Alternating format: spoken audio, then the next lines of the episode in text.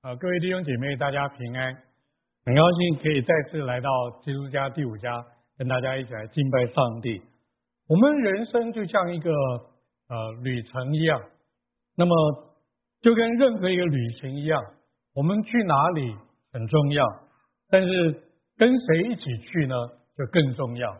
那在我们人生信仰的旅程里面，我们最大的荣幸就是能够有神同行。我想这是我今天在这边跟大家讲这个主题。那我们在开始的时候呢，我们先读两处经文，都是在创世纪里边的。请大家跟我一起看创世纪的第五章二十一节到二十四节。以诺活到六十五岁，生了马土沙拉。以诺生马土沙拉之后，与神同行三百年，并且生儿养女。以诺共活了三百六十五岁。以诺与神同行，神将他取去，他就不再是了。我们再看第六章第八节到第十节，讲到挪亚。好了，我们一起来念经。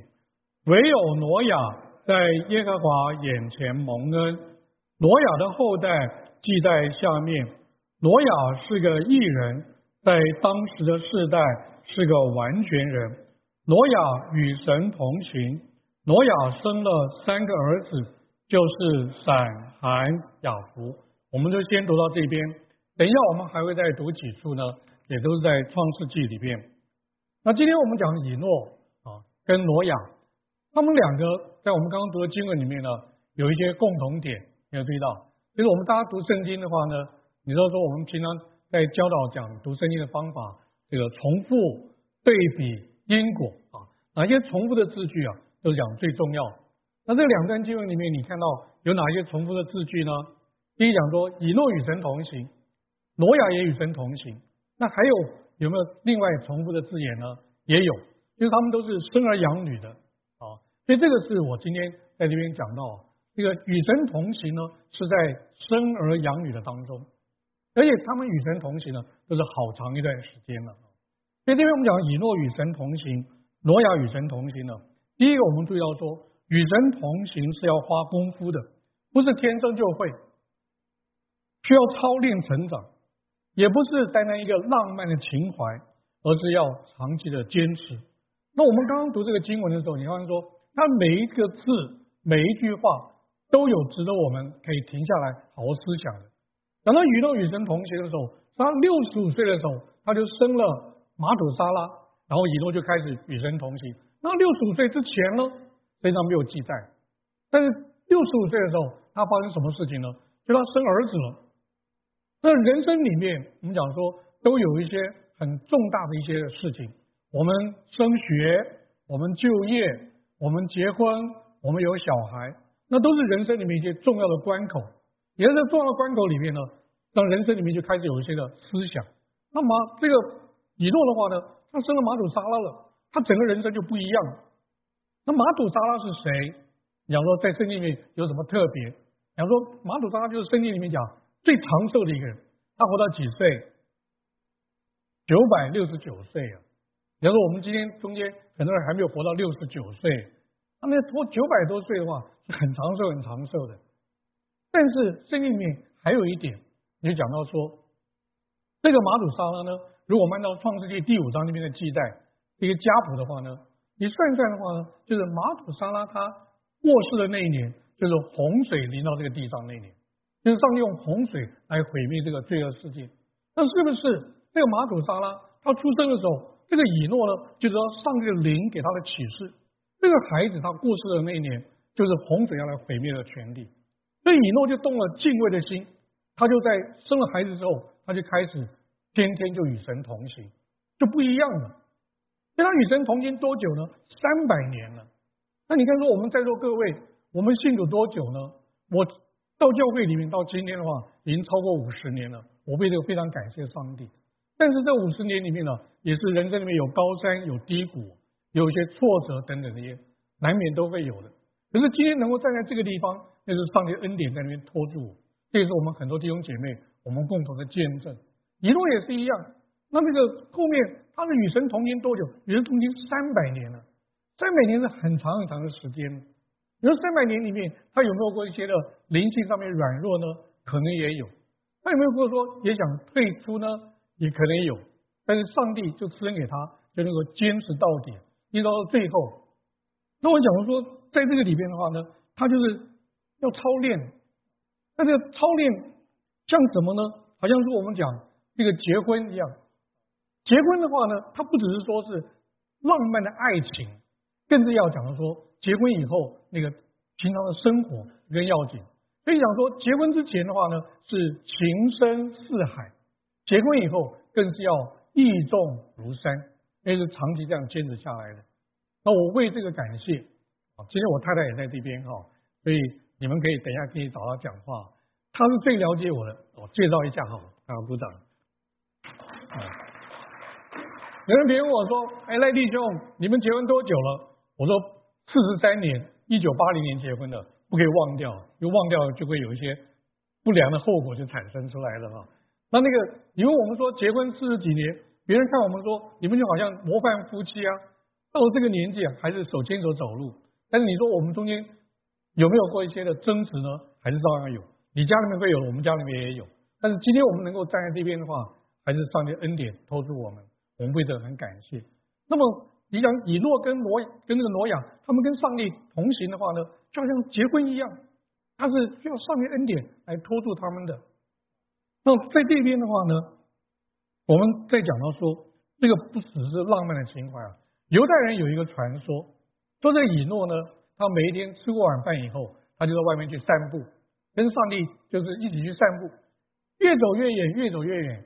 到有一天呢，上帝就跟以诺讲说：“以诺，那你今天就不要回去了。”这以诺就被上帝就接走了。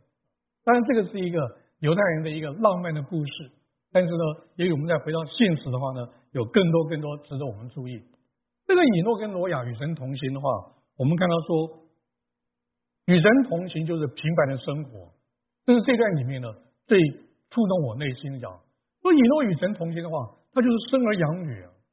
生养女我们大家都经历过嘛，哦，你说生小孩了，人家讲说有子万事足啊，就是睡眠不足，所以有人讲说生了小孩以后啊，这个生不如死啊，这个进入到这个痛苦的深渊里面都有了，有没有？有的啊，但是呢，你看到一个新的生命就来到这地上，所有这些的痛苦，通都算不了什么。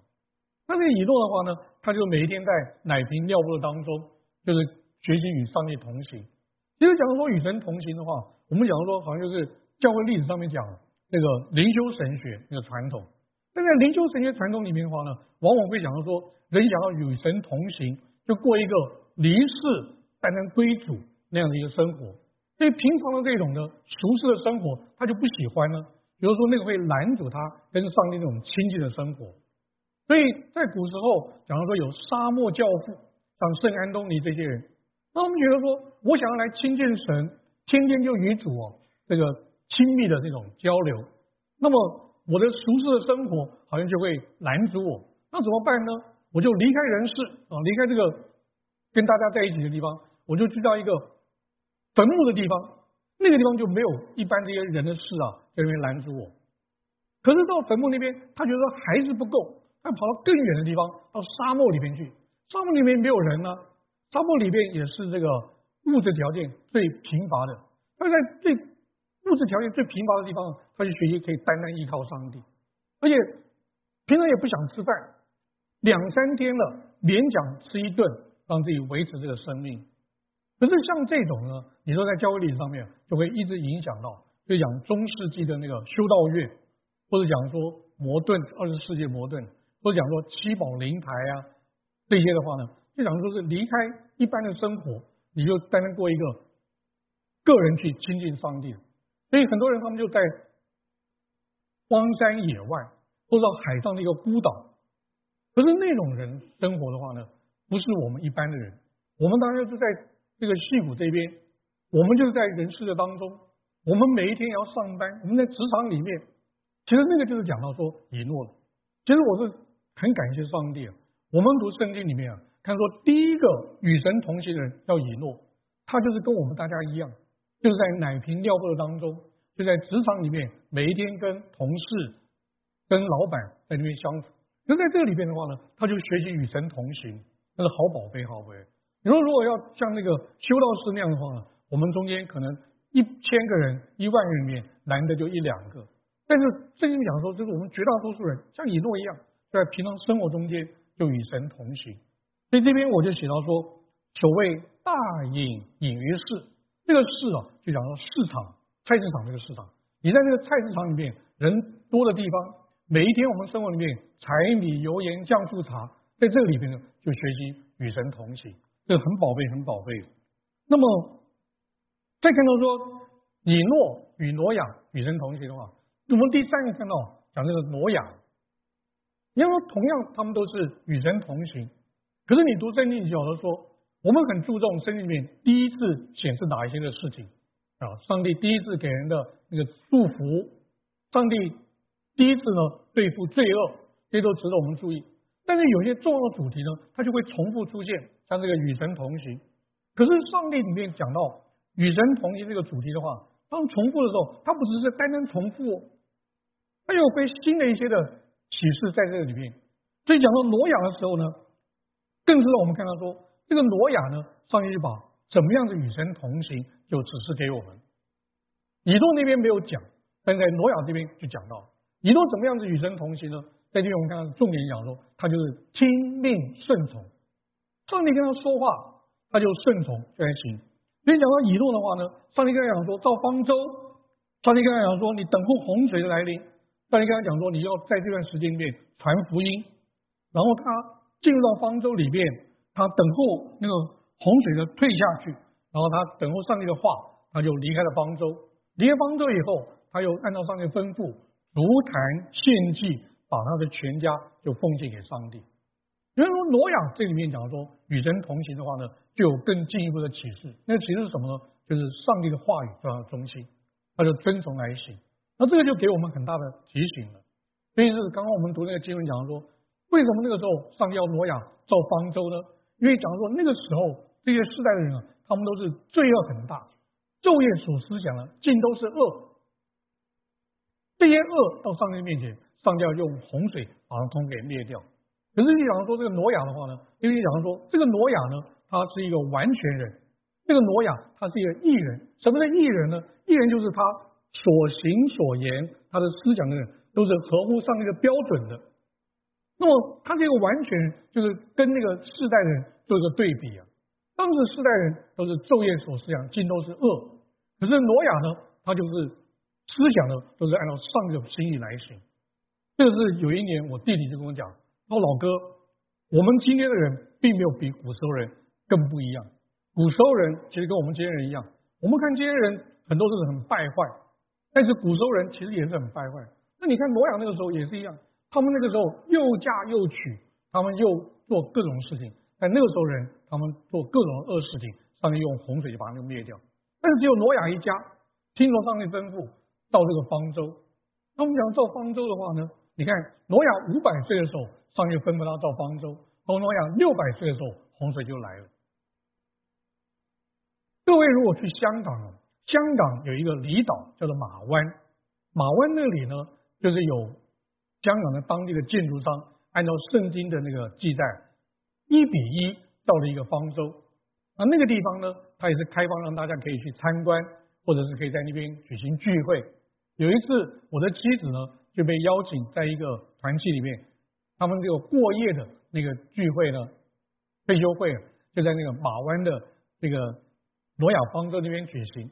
我一听到说，哎，我也想去，哎，我也想去那边可以在方舟里面过夜。他说好啊，他就跟那个邀请单位就讲。那邀请单位讲说，哦，这个赖建国老师来了，自投罗网，那么也就邀请他担任他们的讲员呢，在这边讲一堂。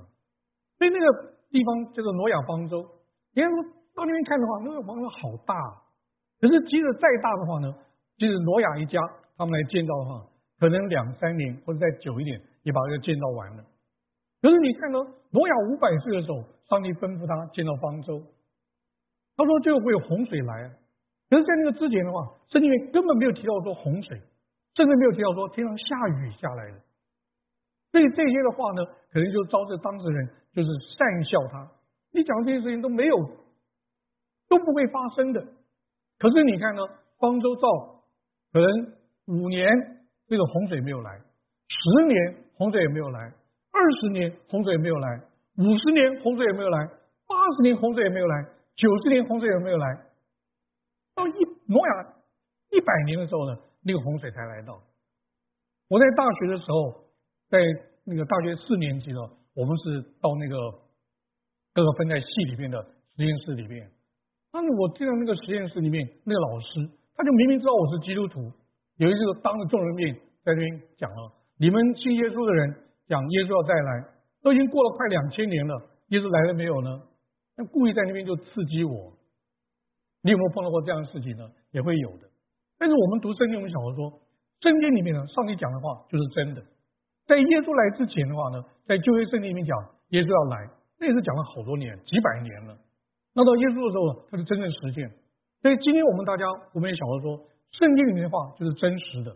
那么圣经里面讲耶稣就要再来，其实我们今天看说，好像还在那边单言呢。可是圣经上讲说，耶稣再来之前的话呢，国要攻打国，民要攻打民，有地震，有天灾，有战争的。所以在今天的话，各种事情都在那边显示，这个事情就越来越近。所以挪亚那个时候跟我们今天人一样，你看就是忍受着，我相信上帝的话，神怎么说我就怎么样相信，我这样相信我就把它给活出来，我这样活出来我也这样做见证，我这样做见证我也这样来教导。即使当时人不接受，但是时间到了，那个事情就真正发生。所以这个挪亚，你看他说跟那个以诺比起来的话呢，一个很重要就是。在那个经文里面讲到，他听从上帝的命令，他就去遵行。那么这个事情呢，我们大家在读圣经、读创世纪的时候，也会发现到说，有关于与神同行啊这么重要的真理，怎么在创世纪后面呢就没有再提了呢？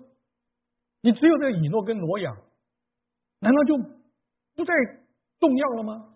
那有朋友说，原来在创世纪里面呢，他就用另外一个方式来讲到，就是亚伯拉罕、以撒、雅各。这些人见证，这是我们在下一张投影片啊，大家看到说，与神同行就是上帝的话语，按照上帝的话语来进行。那这个看到说，在亚伯拉罕、以撒、雅各这些人身上就显现出来，而且呢，与神同行就用另外一种方式来表达，叫做神与我们同在。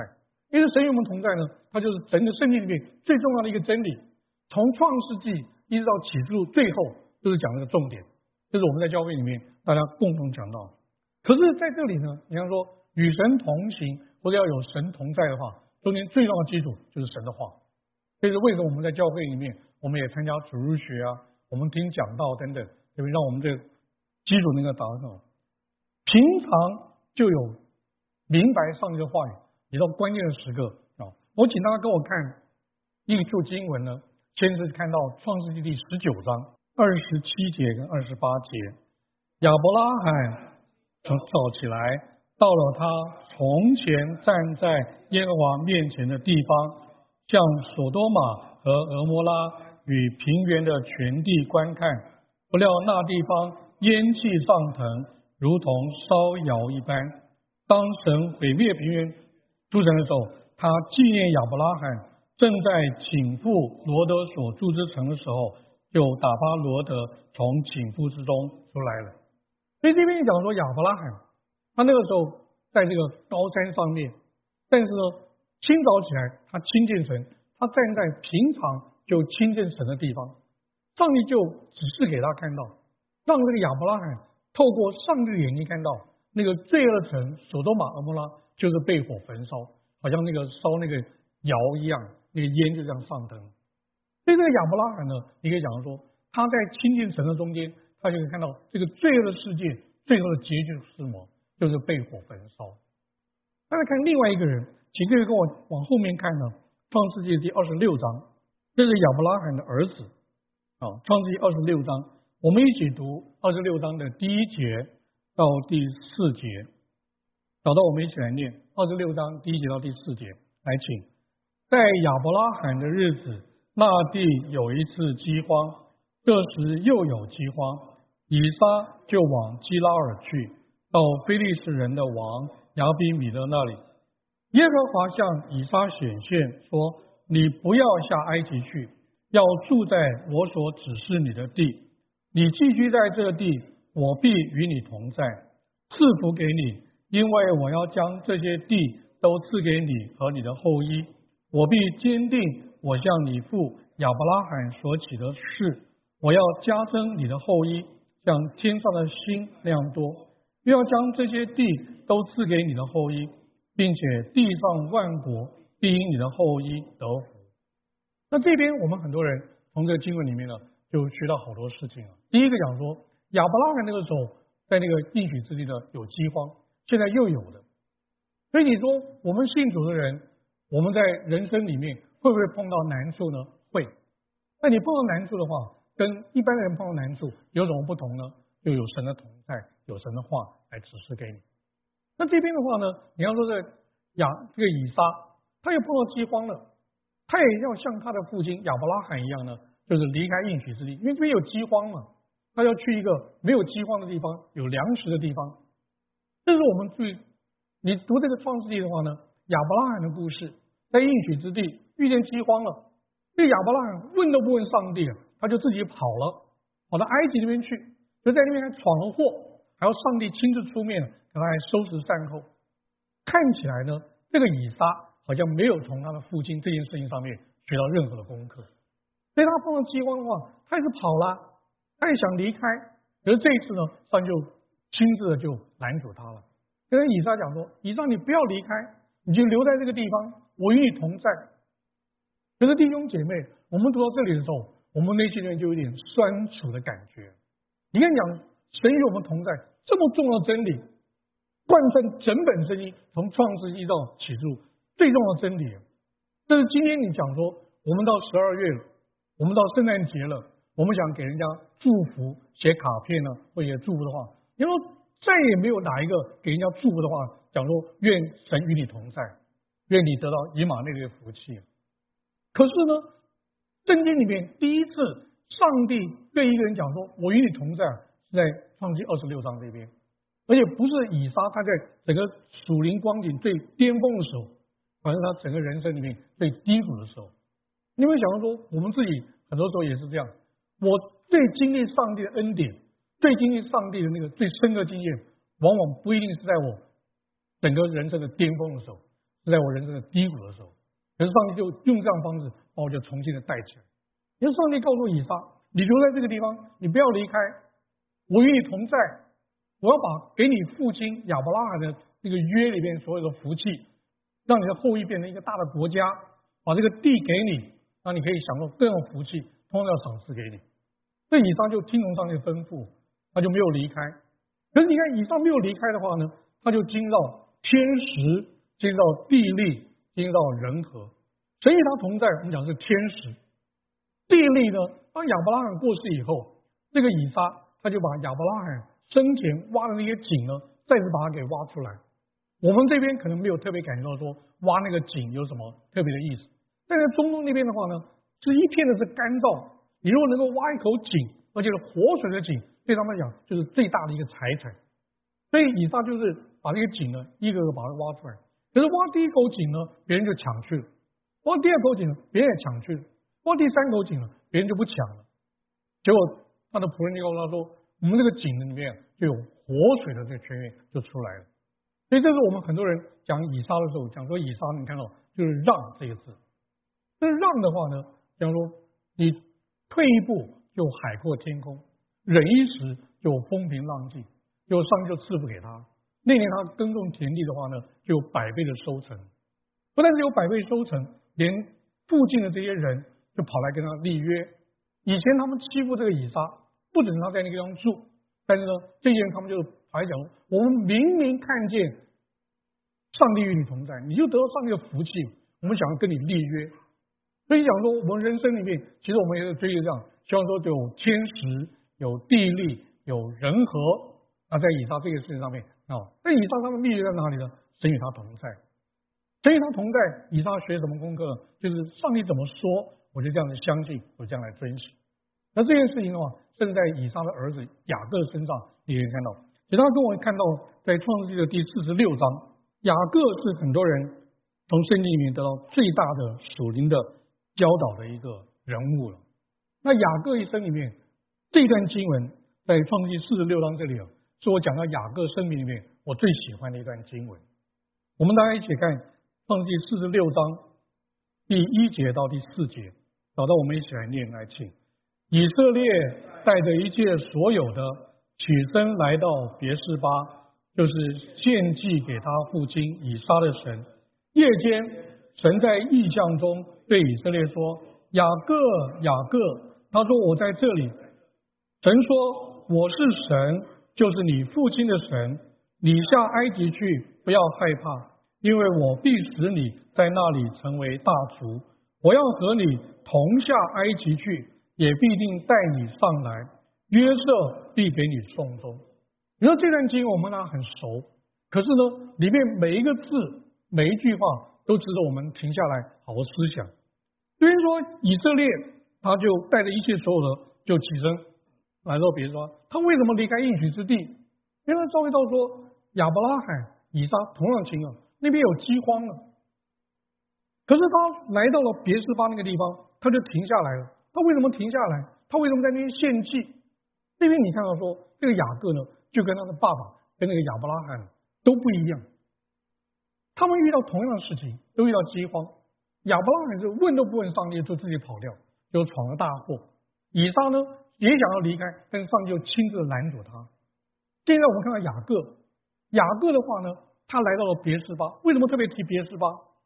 别斯巴就在应许之地跟埃及的边界。他到了这个别斯巴这边，他只要再跨一步的话呢，就到埃及的那边了。但是雅各来到这个应许之地跟埃及的边界地方，他就停下来了，他就足坛，他就献祭，做什么呢？他就问上帝。问上帝，你的指示是如何？你看这里讲哦，雅各要去埃及哦，有环境的印证，又有亲情的呼唤。环境的印证，在应许之地有饥荒，埃及里面有粮食。亲情的呼唤呢？他以为说他已经死掉这个儿子约瑟，原来还活着，而且还做了埃及的宰相，而且还派人用车子啊，要把他雅各接到这个埃及那边去。这个就我们家，我想说，我们在座各位，我们就是移民，我们从东方来到这个地方移民，我们都经历过这些事情，有环境的印证，有亲情的召唤等等，就跟雅各所面对的是一样。但是雅各，你看说，他到别的房间，他就足坛献祭，他就问上帝，那你的指示是如何？而且上帝跟他讲说，你不要怕，雅各怕什么？雅各就是怕，我甚至走在上帝的旨意的外面。上帝说：“我与你同在，你放心的下去去埃及，然后呢，你的儿子约瑟要给你送终。”后来果然是这样。其实这是我们讲到，如果你问我说读圣经，我要说亚伯拉罕、以撒、雅各的话，这三位以色列人的先祖，这一段经文大概是你可以显示出来，雅各呢，他到了他灵性的巅峰的时候，哎面对同样一件事情的话，他的表现超过以撒，也超过亚伯拉罕。很了不起，很了不起。为什么他抓住这个秘诀？我要问上帝，你给我带领会是如何？所以这段经文，你看他说，上帝跟他讲到，以后那个雅各过世了，约瑟跟他的兄弟们呢，一起为他来送终，把他遗骸呢就送回到应许之地里面安葬。但是我们另外注意到说，当雅各来到埃及，一个好美丽、好美的图画，超过我们所想象。约瑟就在雅各去见法老，法老就问雅各：“请问老先生，你今年贵庚啊？”他说：“我一百三十岁，可是我平生的日子啊，就是又少又苦。”你说这个话不是把我们都气死吗？我们好多人还不到三十岁，雅各已经一百三十岁，跟他讲说他的日子啊又少又苦。他为什么这样讲？中间可能一个原因就是啊，他觉得自己呢真正认识上帝的时间太少，真正能够经历上帝的恩典的时间。太少，所以他就讲说，这日子啊是又少又苦。但是你就看到说，后面就是一个好美丽、好美的图画。雅各就举手为法老来祝福祷告。圣经上讲说，现在都是位份大的给位份小的来祝福。你说这个情况有没有啊？应该是谁为谁祝福呢？应该是法老为雅各祝福。雅各是移民，雅各是难民，法老赏他一口饭吃。法老给他一块地可以住，应该是法老给他祝福，但是刚好反过来，法老是那个时候在地中海沿岸里面最有权势的人，所以你看到说雅各呢，他就为法老来举手祝福祷告。这是我们读创世纪里面讲到第一次，上帝拣选亚伯拉罕离开加勒底的乌尔，前往应许之地，因为上帝应许他，我要使你的后裔变成大的国家，要享受大的福气，他们要像天上星那样多，你的后代呢，要使天下的万族都得福。可是你在读创世纪的时候，你要读到亚伯拉罕，读到以撒，读到雅各，他们所到的地方的话，多半情况都是带给人家灾祸，不是带给人家祝福。他们是 trouble makers，但是读整个创世纪的话，第一次就在这个地方讲雅各的时候，他是真正带给外邦人祝福，这是很了不起、很了不起的事情。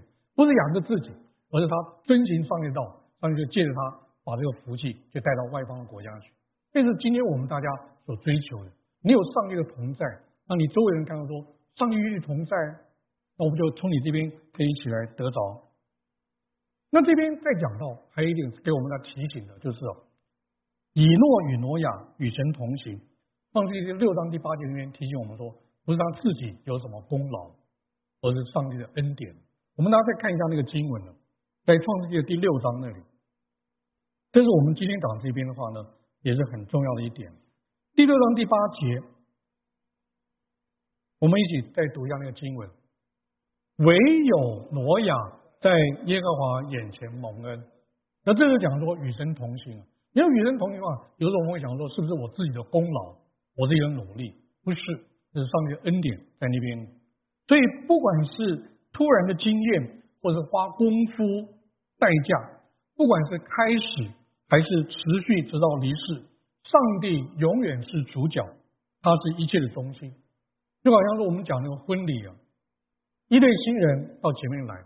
可能是一先一后啊，我们就问那个新郎：“你愿意娶这个姐妹做你的妻子吗？”他说：“我愿意。”然后就问这姐妹：“你愿意嫁给他吗？”他说：“我们愿意。”啊，我们就为他们证婚了，他们就交换誓词啊，交换戒指啊，然后就宣布他们成为夫妻。然后他们就一起呢，就是离开这个会场。你要说进来的时候有一先一后，但出去的时候是两个一起，有同样的方向，有同样的步调。没有一先一后，没有谁先，没有谁落后。那我们跟神同行的话，也是这样，不是说神与我同行，而是我与神同行。神的方向就是我的方向，神的步调就是我的步调。我没有争先，我也没有落后。不过有人就讲到，那赖弟兄，你讲到这些的时候啊，那么在我们今天有没有什么实际的一些例子啊？你讲圣经里面，你看我们都几千年了。有没有实际的例子可以讲？我举一个人的例子，给大家做一个参考。这个是讲到说，在联合国那边有一个外交家叫做哈马少。哦，刚刚第一章讲完的时候呢，有一个弟兄还跑跟我讲说，他以前住在瑞典那边，就在这个哈马少的家乡，就知道他这个事情。这个哈马少他是瑞典的外交家，他也担任过联合国的第二任的秘书长，他是唯一。在死了以后赢得诺贝尔和平奖的人，因为诺贝尔和平奖他都不会颁发给已经过世的人，有活的人，那这是唯一的一个例外。这个哈马寿呢，其实是官宦世家，他的爷爷是在瑞典的宫廷里面工作，他的爸爸在第一次世界大战一九一四年到一九一八年担任瑞典的首相，所以他的家世很好，然后这个教育也很棒，他是瑞典乌普萨拉大学他那个。完成他的学业，主修政治啊，跟经济各方面。他毕业以后呢，他就进入到中央银行工作，以后又到外交部工作，因为他语言能力也很强，英语、法语、德语都能很流利，所以被瑞典政府呢派到联合国担任瑞典驻联合国的大使。等到说联合国这个秘书长出出缺了，大家公推呢，他就成为联合国的第二任秘书长。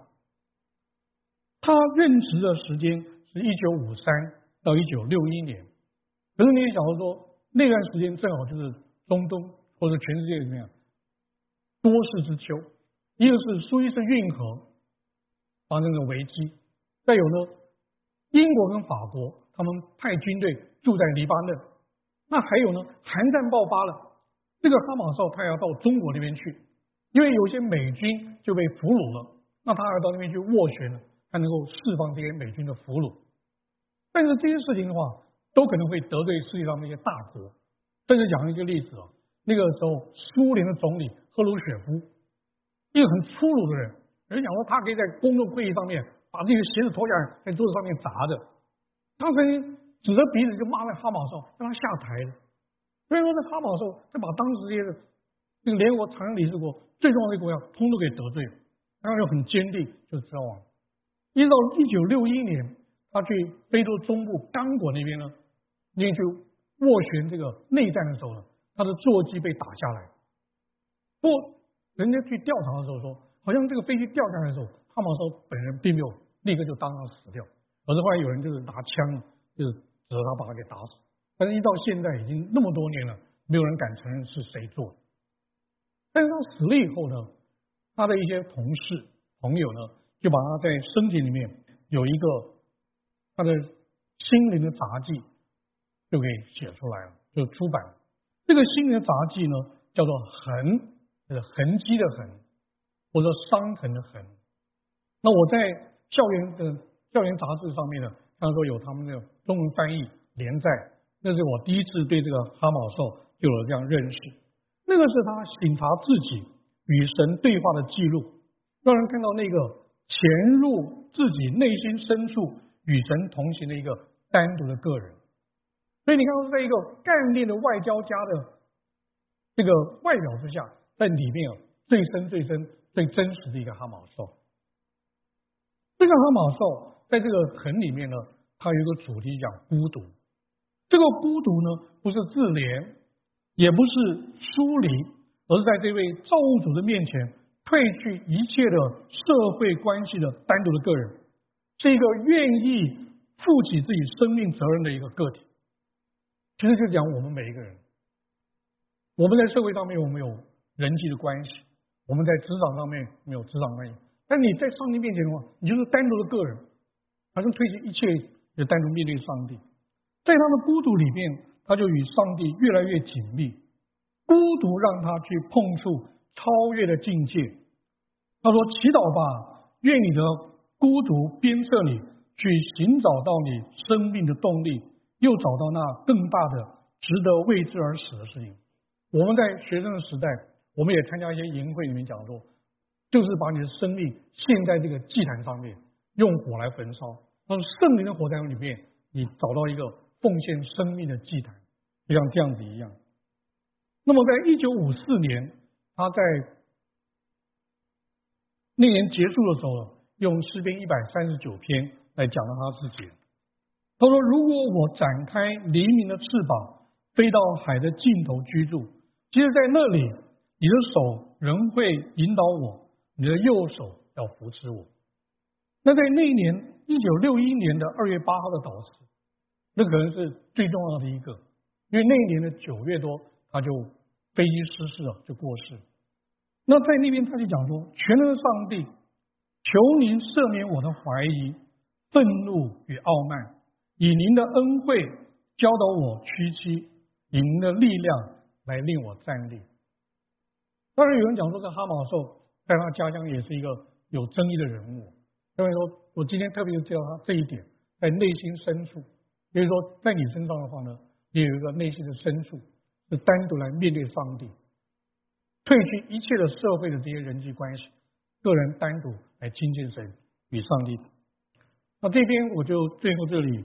有一个先知的信息啊，大家跟我一起来念一下，在弥迦书第六章第八节，我们用一个新的翻译本那个翻译来讲，世人啊，耶和华已经告诉你什么是善，以及他向你要求什么，无非是要你行公义，喜欢忠诚之爱，谦卑的与你的神同行，求上帝来赐福给我们每一个人。